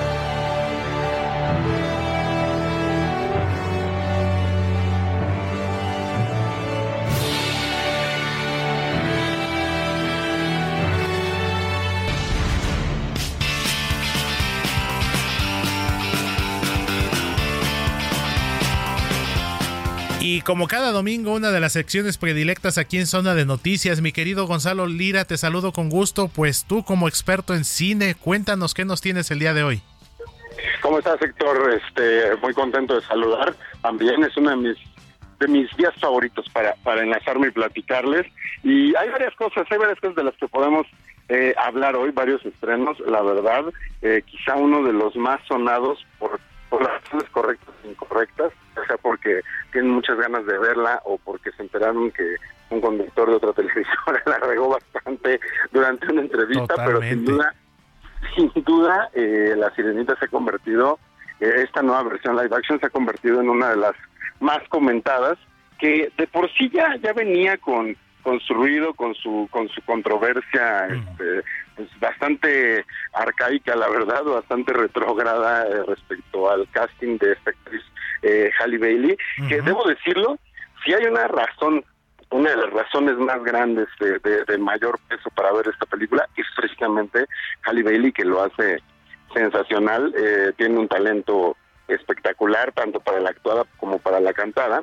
Y, y también y- si ustedes creen que se van a encontrar con exactamente la, la misma película, aunque obviamente es la misma historia que está inspirada en el cuento de Hans Christian Andersen, pues el enfoque de algunas cosas dentro de esta nueva versión de La Sirenita es otro. Y el principal, o uno de los principales creo yo, es el de la relación entre padres eh, e hijas. Eh, y precisamente pude platicar con, con Javier Bardem, que interpreta al rey Tritón, al papá de la sirenita, y pues esto fue lo que me contó sobre eh, sus intereses para eh, formar parte de esta nueva versión. A ver, vamos a escucharlo, mi querido Marshall y. John, que son la pareja codirectora y coreógrafa de esta película, tienen una calidad, una sensibilidad, una calidad cinematográfica, una sensibilidad y una elegancia innata. Entonces no hace falta hacer nada. Ellos lo que siempre nos decían los actores y actrices era honestidad, honestidad, realidad, relación entre dos personas. eh, abstraeros de todo este ruido. Y de hecho, lo decía Melissa McCarthy el otro día, es verdad, rodando hacía, nos hacía sentir que estábamos en una pequeña producción teatral eh, de Off Off Broadway. Ahí está, como, como también, eh, pues lo principal era enfocarse en las relaciones de los personajes y dejar de lado todo lo, lo técnico, ¿no? Que, que al final de cuentas sí es una, sí es una película que, pues que conlleva proezas técnicas bastante interesantes para hacernos creer que estamos en el fondo del mar. Esa sería una de las, de las recomendaciones. Digo, eh, no, no van a descubrir el hilo negro, pero me parece que es una buena adaptación y, y que quienes estaban nerviosos son nerviosos, pues pueden estar bastante tranquilos de que lo hicieron bien. Ahora, si quieren ver una historia completamente original, Héctor, que se acaba de estrenar en la plataforma de Netflix, ya está eh, la película El último vagón, con Adriana Barraza, que es esta actriz Uf, mexicana. extraordinaria, por supuesto, mi querido Gonz, ex esposa de otra leyenda de la actuación, ya ha fallecido el gran maestro Sergio Jiménez, ¿es correcto? Exactamente, y bueno, nominada al Oscar hace, hace algunos años por su trabajo con Alejandro González, González Iñárritu en, en Babel. No sé si te acuerdas que Adriana estuvo estuvo nominada por ahí, no se lo llevó, pero pero se lo merecía, sinceramente. Por pues bueno, ella está, está de regreso ahora en Netflix para hablar del último vagón, que es, es una ficcionalización de un asunto real. Estas escuelas vagón que eh, sabemos que existen en diferentes partes de nuestro país, vagones abandonados, eh, pues en los cuales los maestros toman las riendas y se van a, a- a dar clases, a educar a los chavos y a las chavas, y pues bueno, ella interpreta a una de estas maestras, y lo que es interesante de la película es que no solo se enfoca en la maestra, sino que también le pone mucha atención a los personajes de los chavitos, ¿no? Cómo van eh, avanzando en su proceso junto con una maestra que está dispuesta a darlo todo, y que es un buen homenaje, creo, a, a la a la labor docente que de repente aquí está muy castigada, sin volver- pues termina siendo muy castigada y muy vilipendiada, pues bueno, eso me dijo Adriana Barraza de por qué le interesaba tanto formar parte del último vagón. Venga. tener la posibilidad de contar esta historia hermosa. Desde que la leí, la terminé, lloré, me regresé y dije, tengo que hacer esta película, la tengo que hacer. Podía yo imaginarme que iba a estar en, en una película, porque lo conozco, eh, en donde se iba a exponer temas importantes, temas sociales, temas eh, también políticos, pero que siempre iban a tener ese lado humano, porque las películas de Ernesto, desde mi punto de vista, siempre, por más que sea eh, difícil el, el tema que va a usar o lo que hacen los personajes, siempre tienen esa posibilidad de mostrar lo mejor que tiene el ser humano. Pues así como lo cuenta mi querido Gonz, perdón, perdón, mi Gonz, así como lo relata la gran Adriana Barraza con su personaje de la profesora Georgina, pues ya me están dando ganas de verla, ¿eh? Sí, la verdad es que vale vale bastante la pena y pues bueno, no solo por verla a ella, sino porque de verdad es un gran homenaje a un sector que, que como lo decía, de repente se le castiga mucho, eh, entonces échenle, échenle un ojo. Y ya por último, creo que otro sector que, que, que sufre ciertos castigos, pero también porque no conocemos muy bien a fondo este movimiento, es el de la música urbana, ¿no? Yo digo música urbana y lo primero que piensas es El hip hop, el rap, así. El hip hop y el rap, mira, tú estás un poco más más más entendido que, que- que muchas otras personas. Normalmente ahorita se le relaciona con el reggaetón. Ah, claro. Eh, y con los de reggaetón, hoy en día nos imaginamos a solo artista que hace el reggaetón en este momento y que puede gustarles o no, pero pues siempre da de qué hablar. Me refiero a Bad Bunny. Pues bueno, Claro. Es una serie eh, que se estrena en HBO, se estrenó esta semana, y que nos cuenta la historia de un chavito que trabaja en una tienda de conveniencia, en una miscelánea, y que quiere pegarla en el mundo de la música urbana, y cómo tiene que irse haciendo de conexiones y de un grupo de personas que van a ser quienes lo van a ir ayudando a conseguir ese pues tan añorado sueño. Y platiqué con Benny Manuel, que interpreta a este chavo, y esto fue lo que me dijo sobre por qué también quería contar esta historia y sobre todo la importancia de hablar de este género y de esta realidad en este momento. Venga. Yo creo que hay que estar muy conscientes de que estábamos plasmando algo que, que venimos diciéndolo también en las demás entrevistas, que era totalmente real. O sea, nosotros solo estábamos retratando algo que pasa día con día en diferentes ámbitos. En este caso lo vamos a ver con un chavito que pretende romperla así este, en la música, eh, junto con su crew y, y en este complicado mundo de la música urbana pero, pero teníamos que estar conscientes de, de, que esto sucede día con día y que, y que pues, deberíamos hacerlo como lo más fiel a un retrato de, de la realidad porque pues, pues, es lo que pasa, ¿sabes? Debemos respetarlo tal cual es eh, y darle un poco la vuelta también, mostrar el lado chido como del barrio en este sentido, como la serie pretende, de no nomás hay tales cosas como violencia y tal, también hay, hay graffiti, hay arte, hay música, hay rap, ¿sabes? Como también pretender eh, darle la vuelta en ese sentido. Así es, un homenaje a, a, a los barrios y a, la, al mundo pues, sí, de la música y del arte urbano, que, pues, como lo decía Benio Manuel, es mucho más allá que, que las apariencias o lo que, o incluso los estigmas que luego se llegan a tener. La serie Sí, fue totalmente. filmada en Tepito, en La Guerrero, eh, entonces creo que es también una forma interesante de, de voltear los ojos hacia allá y dejar de ver eh, de repente pues, con, con, con temor o con estigma eh, estos, estas partes de la ciudad que pues al final de cuentas pues son son son donde se vive el día a día y, tenemos también que tener una idea correcta de, de cómo se, se mueve ese mundo. Así es, mi querido Gonzi, en este caso, eh, con eh, esta serie, eh, pues eh, que está desarrollada en la colonia Guerrero, y como bien lo dices, estas, esta parte de la zona centro de la Ciudad de México, como lo es la colonia Guerrero, la Lagunilla, el barrio Bravo de Tepito, son lugares históricos, sí, lamentablemente muy estigmatizados muchas veces, eh, pero también con mucho folclore, con mucha riqueza cultural incluso, y que bueno, de estas zonas de la ciudad pues han surgido grandes exponentes tanto del deporte como de la cultura misma, como de la música. Entonces, pues esta historia eh, que interpreta Benny Manuel, este jovencito que pues tiene un sueño, este sueño de, de ser eh, cantante. Entonces, pues las tres recomendaciones muy buenas como siempre, mi querido Gons, y pues vamos a, a programarlas para verlas una con otra, las películas en este caso, lo que es La Sirenita, lo que es El Último Vagón y por supuesto la serie de Ugly. Entonces, pues ya, ya me estoy viendo, ya me veo eh, con unas palomitas y viendo las respectivas series para después platicarlas y ya darte mi opinión Fin personal. completo.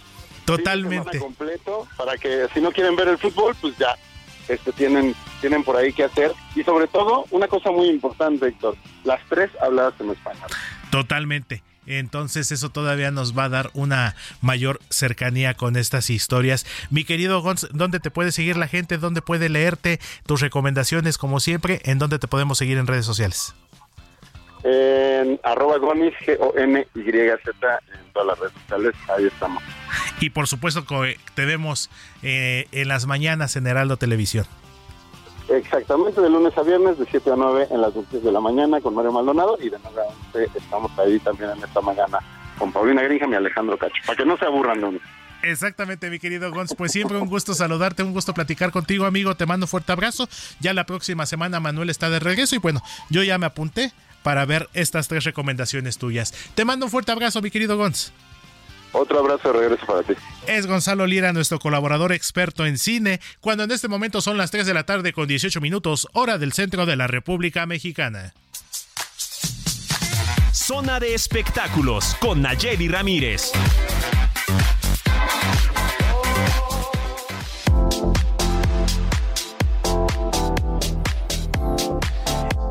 Y como cada domingo, una de nuestras colaboradoras consentidas con la mejor información en materia de espectáculos, mi querida Nayeli Ramírez, editora de la sección escena de la edición impresa del Heraldo de México. ¿Cómo estás, Naya, amiga? Buenas tardes.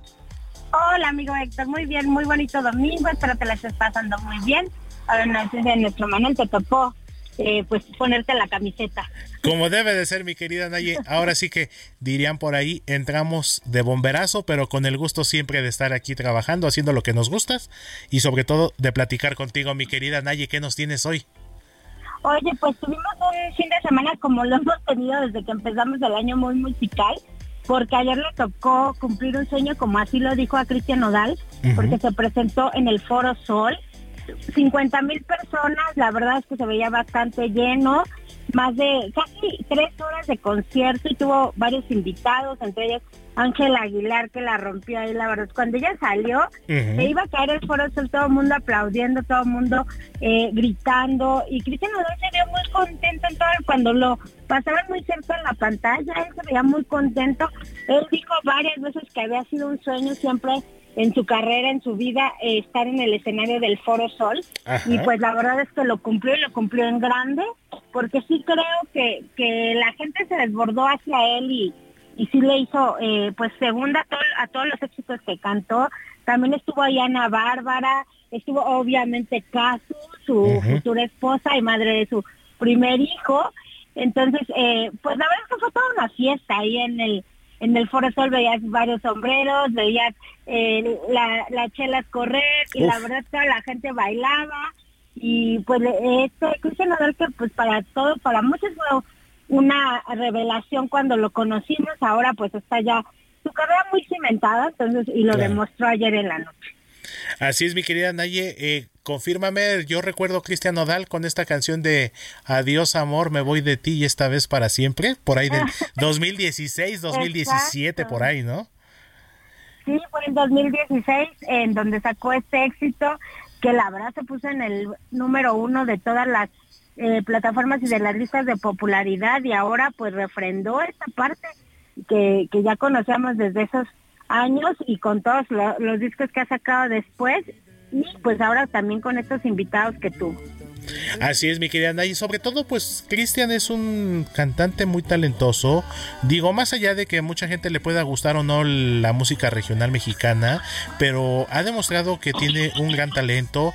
Digo, más allá de la situación personal que vivió, pues ya sabemos con quién, pues da gusto, da gusto verlo, da gusto verlo nuevamente resurgir, eh, hacer lo que le gusta, compartir su talento con su público. Eso es lo que uno como uno como fan, uno como público, pues lo agradece, lo valora y lo disfruta. Y qué bueno que estuvo Cristian muy contento, pues con, como bien lo dices, con Kazú, con Ana Bárbara, por supuesto. Y bueno, qué decir de Ángel Aguilar, que también otro tema aparte con cuestión de polémicas. Este tema de dime cómo quieres que canta con Ángela, en lo personal a mí me gusta mucho y pues por lo que nos platicas, como siempre nos das tus descripciones muy precisas, muy exactas, mi querida Naye, pues se la pasaron bomba anoche entonces. Un, concierto que valió mucho la pena. Y mira, estaba yo en una disyuntiva porque también en el Auditorio Nacional estuvo eh, Mijares y Emanuel con este, estos conciertos que ya pues se han vuelto un clásico. Precisamente están festejando 10 años de haber empezado esta gira juntos. Y pues ayer en el auditorio también fue una fiesta. Eh, pues no nos tocó ir, pero con todo lo que vimos en redes sociales y lo que ellos tuvieron, porque se dedicaron eh, en sus redes sociales a subir varios detallitos de del concierto de ayer también un poquito más de tres horas.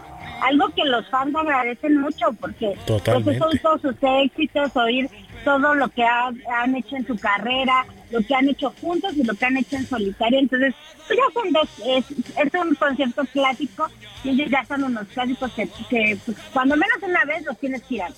Totalmente, mi querida Naye, desde el soldado del amor hasta la chica de humo, pasando por el baño de mujeres, pasando por el rey azul. No, hombre, hablar de Mijares y de Emanuel es de los cantantes mexicanos, yo creo que más importantes, por lo menos, de los últimos 30, 40 años. Sí, aparte son la historia de, nuestra música pop y baladas de, de tantos años y en México y bueno, y en Latinoamérica, porque la verdad es que lo los quieren en todos lados. Ellos ya hicieron gira, obviamente, en Latinoamérica.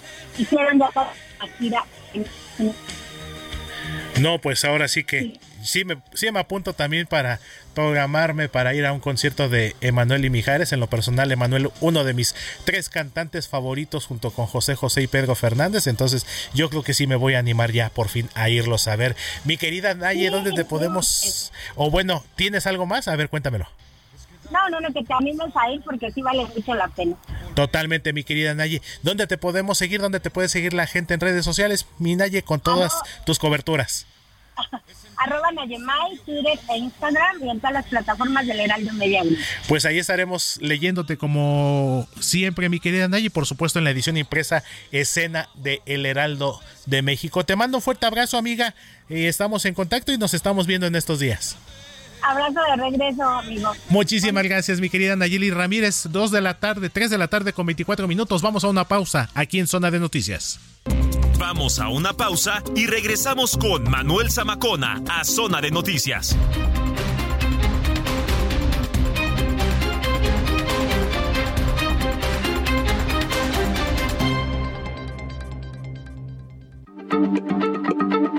Heraldo Radio, la H se lee, se comparte, se ve y ahora también se escucha.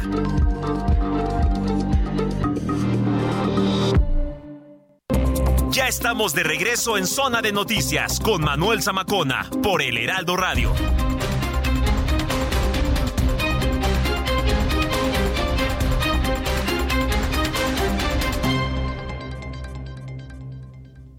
Toma un minuto y piensa en tu momento favorito. Esas vacaciones en familia, por ejemplo. Ahora piensa en las empresas y en los empleos que hay detrás. El de Juan que conduce autobuses. El de Mari que trabaja en el restaurante. Empresarios y colaboradores trabajamos para que a todos nos vaya mejor. CIRT, Radio y Televisión Mexicanas. Voz de las empresas. Consejo de la Comunicación. Zona de Deportes con Roberto San Germán.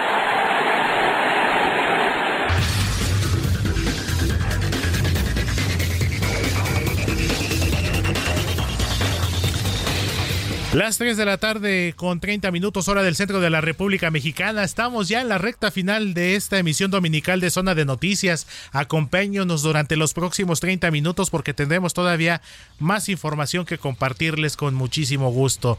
Y como ya lo escucharon en un principio, tenemos al especialista en temas deportivos, mi querido Roberto San Germán. Amigo, buenas tardes. Pues hoy está bastante cargadita la información. Tenemos información de automovilismo.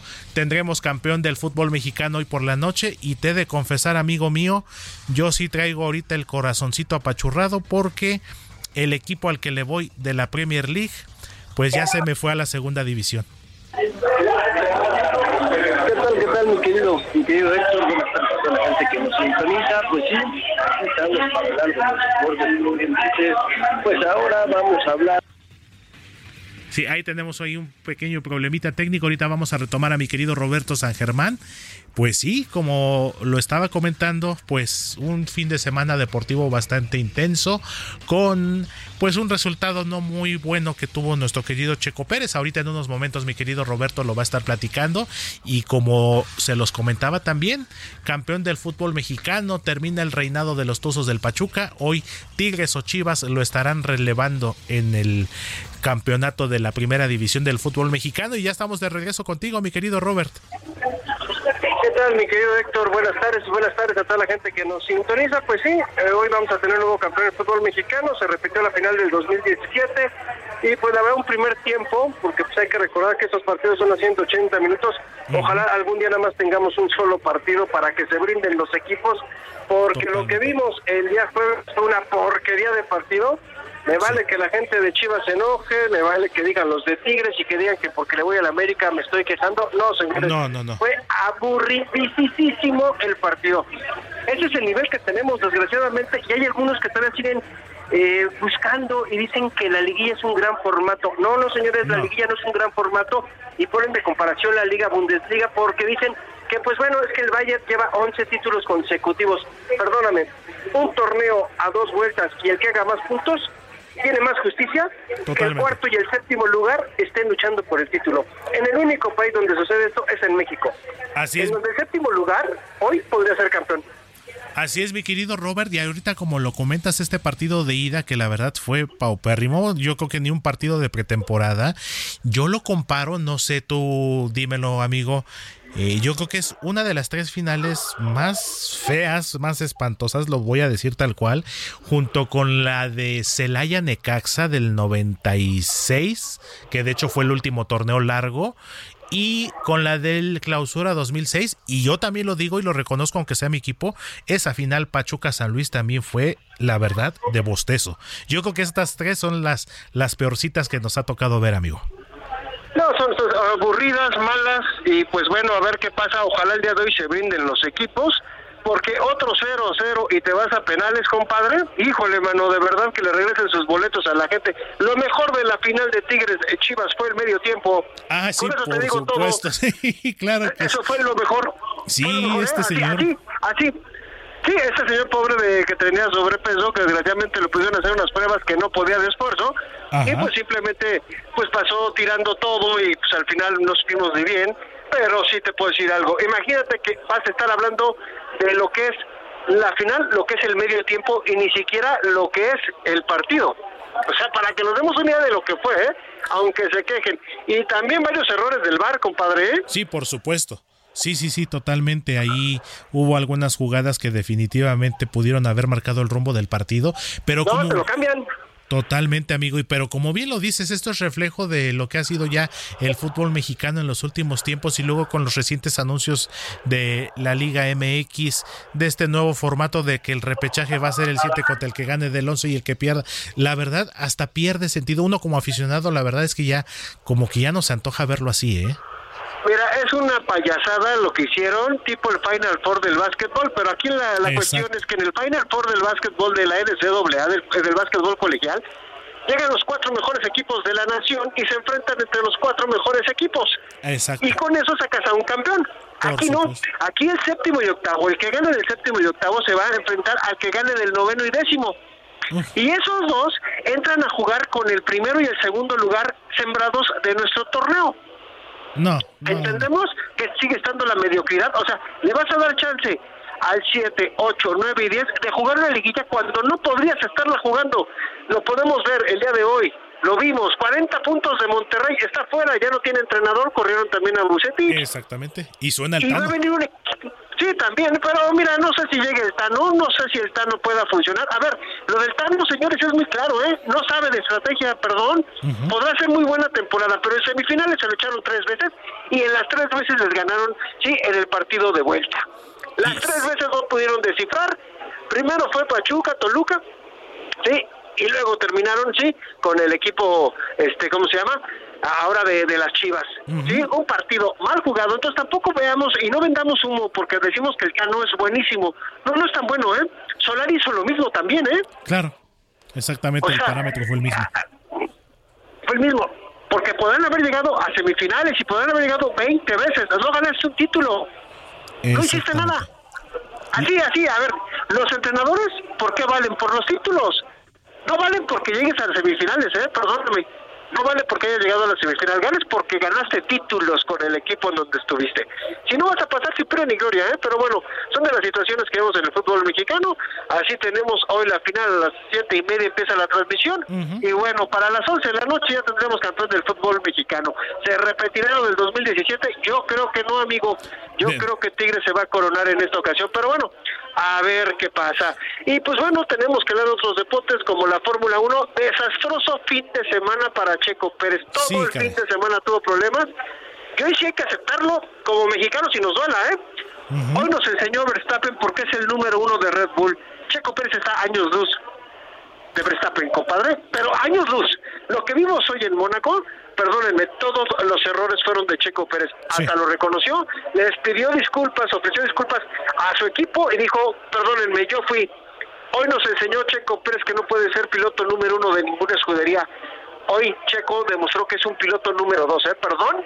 Pero así las cosas como son, ¿eh? Pésima carrera de Checo Pérez y pésimo fin de semana desde la calificación. Y se ve perfectamente cómo se pasa en la calificación y se estrella contra el muro de contención, ¿eh? Es error de Checo Pérez, ¿eh? No fue error de coche, no fue error de nadie, ¿eh? Es error de Checo Pérez. Así es, mi querido Robert, y sobre todo que, bueno, dentro de todos estos errores que de alguna manera significan, yo así los veo, los considero un golpe de realidad nuevamente para, para Checo, que si bien es cierto hemos celebrado sus triunfos, sus podios, pero también cuando tiene actuaciones como esta, pues nos hace ver que pues que lógico, no, no, no es perfecto ni mucho menos, pero al menos tuvo también eh, pues la el valor de tener la autocrítica y que bueno, también esto creo que le va a servir eh, como experiencia eh, de cara al Sí, lo que resta de la Fórmula 1, temporada. amigo, pero claro, pero sabemos que la 1 Fórmula 1 es otro nivel, No, no, a ver, hay la margen de error. autocrítica, la autocrítica, no, la autocrítica les vale gorro. Perdóname, puedes tener errores y errores, errores. Te tienes que levantar a fuerza como de lugar, ¿eh? Por Si supuesto. Checo Pérez quiere seguir después de 2024, no puede tener esas actuaciones, ¿eh? Claro, totalmente. Pero bueno, a ver qué pasa, a ver qué pasa con Checo Pérez. Y también vamos a tener NBA, día de mañana se decide el campeón del Este. Todavía no hay campeón entre los Celtics y Miami. Miami iba ganando la serie 3 a 0 y ya le empataron los Celtics ayer en un partido que terminó 104 a 103. Y mañana lunes tendríamos al rival del equipo de los Nuggets de Denver, que seguramente van a ser los campeones del NBA, traer un equipazo eh, con el señor eh, Jokic. Así que ya veremos también el título de la NBA, a ver qué sucede, mi querido amigo. Eso pues es de las cuestiones más relevantes que tenemos en los deportes. El deporte ráfaga, el básquetbol, que siempre también es emocionante verlo. Y como bien lo dices, Robert, este tipo de deportes, la NFL, la NBA, eh, son otro nivel. En la forma, en la mentalidad, en el sistema de competencia. Sin lugar a dudas, son. Es, pues es el primer mundo en materia deportiva, amigo. Eso es cuando haces bien las cosas, amigo. Nada más. Es cuando haces una liga competitiva. Totalmente. Cuando das paridad a todos. Totalmente, mi querido Robert. Pues mañana lunes, pues vamos a aprovechar para, para ver este séptimo juego entre los Celtics y, y el calor de Miami. Ya de aquí saldrá el ganador que se estará enfrentando a los Nuggets de Denver. Y bueno, tendremos también ya en las próximas, en los próximos días, nuevo campeón en la NBA, amigo. Y te comentaba nuevamente rápido, rápido, retomando nada más un antes de concluir, mi querido Robert, eh, rápido el fútbol.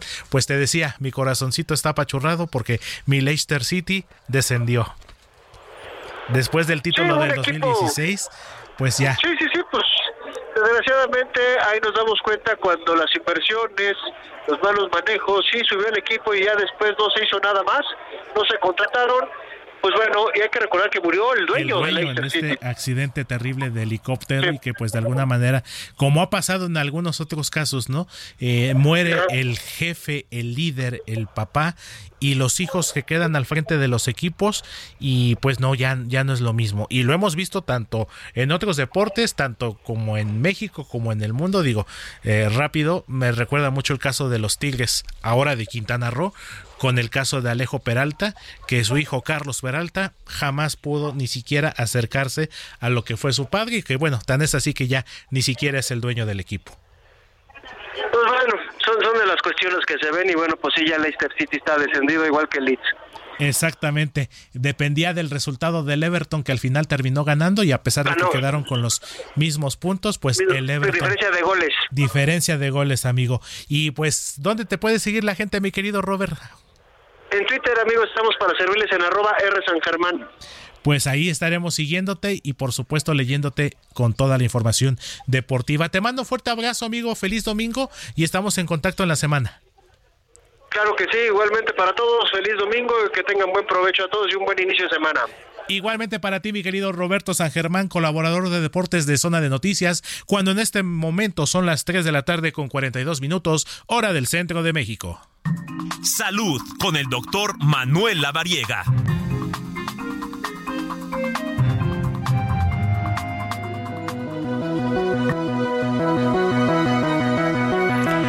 Las 3 de la tarde con 42 minutos hora del centro de la República Mexicana y estamos ya en la recta final de zona de noticias ahora con nuestro médico, colaborador de cabecera, mi querido doctor Manuel Lavariega, con un tema que la verdad sí nos llama mucho la atención porque creo que todos en algún momento lo hemos pasado.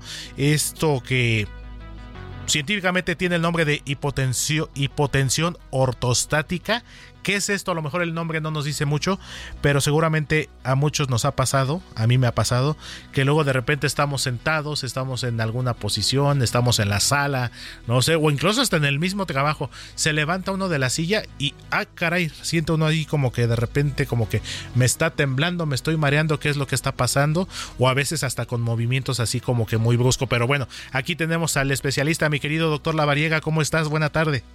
Mi querido Héctor, un gusto saludarte y pues vamos a seguir hablando de descensos, ya lo hablaban ahorita en los deportes y bueno, pues también en la parte médica Así vamos es. a seguir hablando de este tema porque la hipotensión ortostática, como bien lo comentaste, es una forma de presión arterial baja que sucede cuando las personas se ponen de pie desde una posición sentada o sentado y, o acostado o acostada Claro. y eso puede provocar mareo, incluso puede generar desmayos.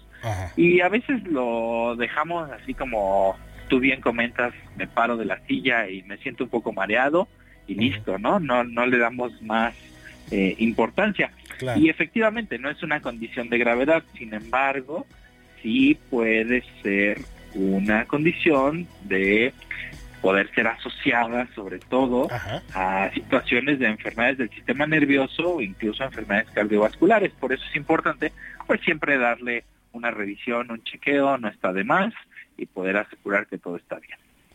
Exactamente, mi querido doctor. A veces uno piensa o uno cuando nos ha pasado dice, no, es que te levantaste muy brusco, es que te paraste muy brusco, te moviste muy brusco, pero como bien lo dices, eh, tiene, pues tiene un origen, tiene una causa. Sí, y hay síntomas asociados a la hipotensión ortostática. Estos pueden incluir mareo o incluso puede sentirse como comúnmente la gente lo refiere como aturdida al ponerse de pie. Puede generarse visión borrosa, debilidad. En algunos casos puede incluso generarse dolor de cabeza y dolor en el cuello. Y es particularmente importante porque, por ejemplo, a las personas mayores y aquellas con ciertas enfermedades crónicas como la diabetes descontrolada, el Parkinson, tienen un mayor riesgo de presentar hipotensión ortostática y también puede estar asociada al consumo o al uso de algunos medicamentos, sobre todo cuando están con antihipertensivos que están pasados de dosis, eso puede llegar a bajarles mucho más la presión arterial. Pero fíjate qué importancia tiene esto, incluso se estima que en los adultos mayores, de cada 10 pacientes adultos mayores, es decir, de cada 10 abuelitos que sufren una fractura de algún hueso de las piernas o de la cadera, eh, pues está asociado en ocho casos a la hipotensión ortostática. Entonces, esto impacta considerablemente, sobre todo, a esta población de adultos mayores.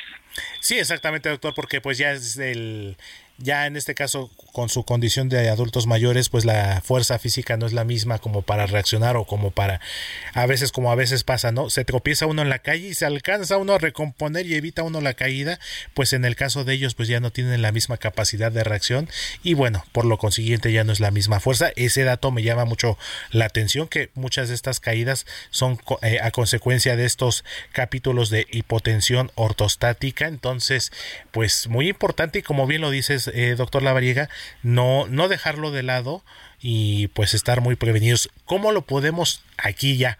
Por último, ¿cómo lo podemos prevenir? ¿Hay algún, algún análisis clínico, algún estudio que nos pueda determinar eh, si somos propensos a, a este tipo de o a estos capítulos de hipotensión? Y sobre todo, ¿sabes qué? El riesgo de fracturas en esta población, solo agregar este punto. Y bueno, como tú bien mencionas, Héctor, el mantenerse bien hidratado, evitar el exceso de alcohol, levantarse lentamente desde una posición sentado o acostado, usar también medidas de compresión pueden ayudar a prevenir estos episodios y sobre todo pues manejar los síntomas de la hipotensión ortostática con revisiones médicas para poder disminuir posibilidades de complicaciones. Pues muy interesante, mi querido doctor Lavariega, como siempre, toda la información, todos estos consejos de salud que a veces pues es una realidad que a veces eh, minimizamos un poquito eh, ciertos episodios y a veces y sabemos que no es lo ideal ya vamos al médico ya cuando es algo correctivo cuando bien puede ser algo preventivo. Eh, mi querido doctor Lavariega dónde te puede seguir la gente dónde te puede consultar de estos y otros temas de salud como solo tú los manejas y los sabes Los invito a que me sigan en todas mis redes sociales, me pueden encontrar como DR, como doctor abreviado, DR Lavariega Sarachaga, o pongan mi nombre en su buscador favorito y ahí podemos entrar en contacto. Pues un gusto como siempre, mi querido doctor Manuel Variega. La próxima semana ya estará de vuelta tu tocayo y bueno, vamos a tomarlo muy en cuenta y pues lo importante que también nuestros amigos del público, pues ya aquí ya nos explicaste como siempre con toda claridad y con toda puntualidad, pues por qué suceden estos episodios que se levanta uno así brusquito y a veces pasa, se levanta uno de la cama y se siente uno así como que hasta termina uno así como que espérame, me vuelvo a sentar. Pues mira, muy puntual, muy preciso como siempre, ya nos explicaste la causa y cómo podemos eh, pues también hacer frente a esta situación. Te mando un fuerte abrazo, mi querido doctor Manuel Variega, ya la próxima semana ya estará tu tocayo Manuel Zamacona por aquí también. El gusto es mío, nos saludamos muy pronto y excelente tarde lluviosa para todo el auditorio. Feliz, excelente tarde de domingo. decimos tú y yo, mi querido doctor Lavariega, feliz domiviernes. Igualmente, buena tarde. Muchísimas gracias. Es el doctor Manuel Lavariega Sarachaga, nuestro especialista en salud y nuestro colaborador aquí en Zona de Noticias. Cuando en este momento son las 3 de la tarde con 49 minutos, hora del centro de la República Mexicana. ¿Qué más es posible? Con Katia Castelo.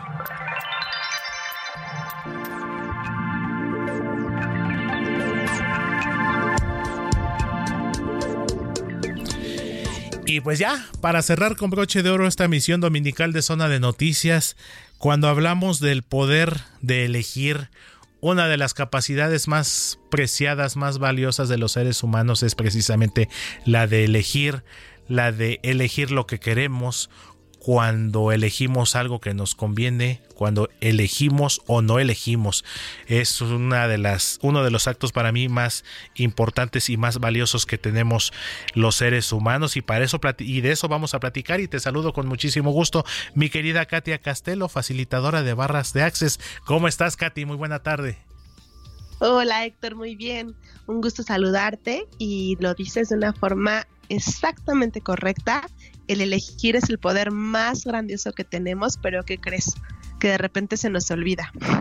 Pensamos que no tenemos opción, que no podemos elegir, que es la vida que nos tocó y que no hay de otra. Y entonces este poder tan grandioso que tenemos los seres humanos se nos olvida en dos segundos porque nos alineamos con los puntos de vista de los demás y entonces pensamos que ya no hay alternativa. Y hoy quiero recordarles a todo el auditorio que nos está escuchando el día de hoy que pueden elegir aquello que inclusive piensan que es imposible, aquello que piensan que nunca van a poder lograrlo, todo eso lo pueden elegir porque hay una frase que me gusta mucho a mí y es, si lo puedes imaginar, lo puedes lograr. Si está pasando por tu mente, puede pasar por tu vida. ¿Qué es lo que nos detiene? La mayor parte de las veces lo que nos detiene somos nosotros mismos. Y sabes que nos detiene también el no estar dispuestos realmente a elegir las cosas. Confundimos mucho el elegir algo con solo pedirlo fuertemente, que el universo nos haga el favor, que Dios, la vida, nos dé eso que tanto queremos, pero se nos olvida el ingrediente tan importante que es estar dispuesto realmente. Como, por ejemplo, cuando te vas, no sé, a algún viaje, ¿no? Eh, ahora que vengo yo llegando de un viaje bastante largo, bastante interesante, pues estuve dispuesta a elegir el viaje con todo lo que conlleva, ¿no? El cambio de horario, eh, muchas cosas que probablemente pueden ser incómodas, pero eso es elegir, elegir algo realmente, estar dispuesto a que el camino tal vez no va a ser como tú esperas, pero tu elección es lo que te está moviendo. ¿Cuántas cosas, y yo quiero que reflexionemos, cuántas cosas en realidad no las estamos eligiendo? Pensamos que las estamos eligiendo, pero no porque no estamos dispuestos. Entonces, este conjunto entre elegirlo, pero estar dispuesto. Y cuando estás dispuesto, todo está mucho más sencillo porque sabes, como en un viaje, que tu destino es este lugar.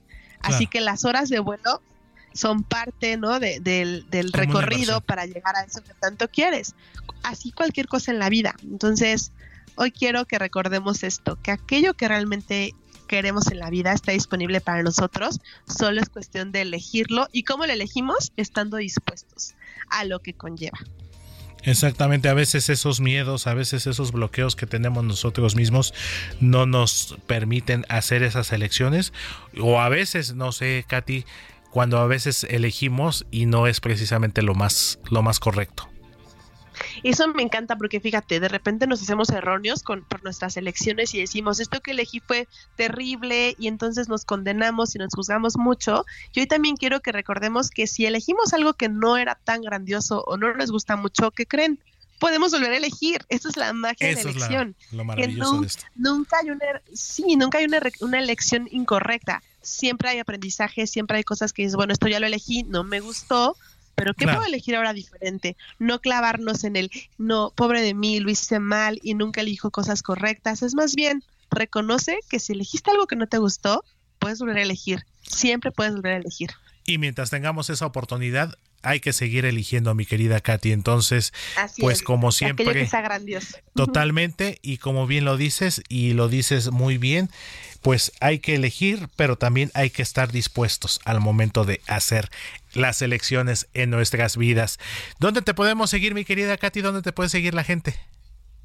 Claro que sí, me pueden encontrar en Instagram como arroba soy Katia Castelo estaré feliz de estar en contacto con todos ustedes para este y muchos temas más. Les mando un fuerte abrazo y feliz domingo. Igualmente para ti, mi querida Katy, y esperamos verte pronto. Ya la próxima semana ya está Manuel de regreso por acá y bueno, verlos aquí también en cabina. Un fuerte abrazo, mi querida Katy. Gracias, Héctor. Un abrazo. Abrazo de vuelta. Es Katia Castelo, nuestra facilitadora de barras de Access. Cuando en este momento son las 3 de la tarde con 54 minutos, hemos llegado al final de esta emisión dominical de Zona de Noticias. Muchas gracias a Alex Muñoz en la operación, Gina Monroy y Diego Iván González en la operación, Raúl Guacuja, quien también nos está acompañando en cabina, Arturo Quiroz en ingeniería. Se despide de ustedes su amigo Héctor Alejandro Vieira, en nombre de Manuel Zamacona, titular de este espacio informativo. Feliz tarde de domingo. Les mando fuerte abrazo donde quiera que se encuentren.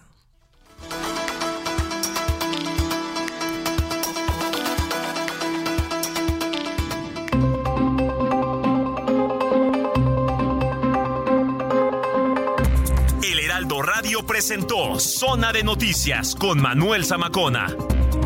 Los esperamos la próxima semana desde el epicentro de la información.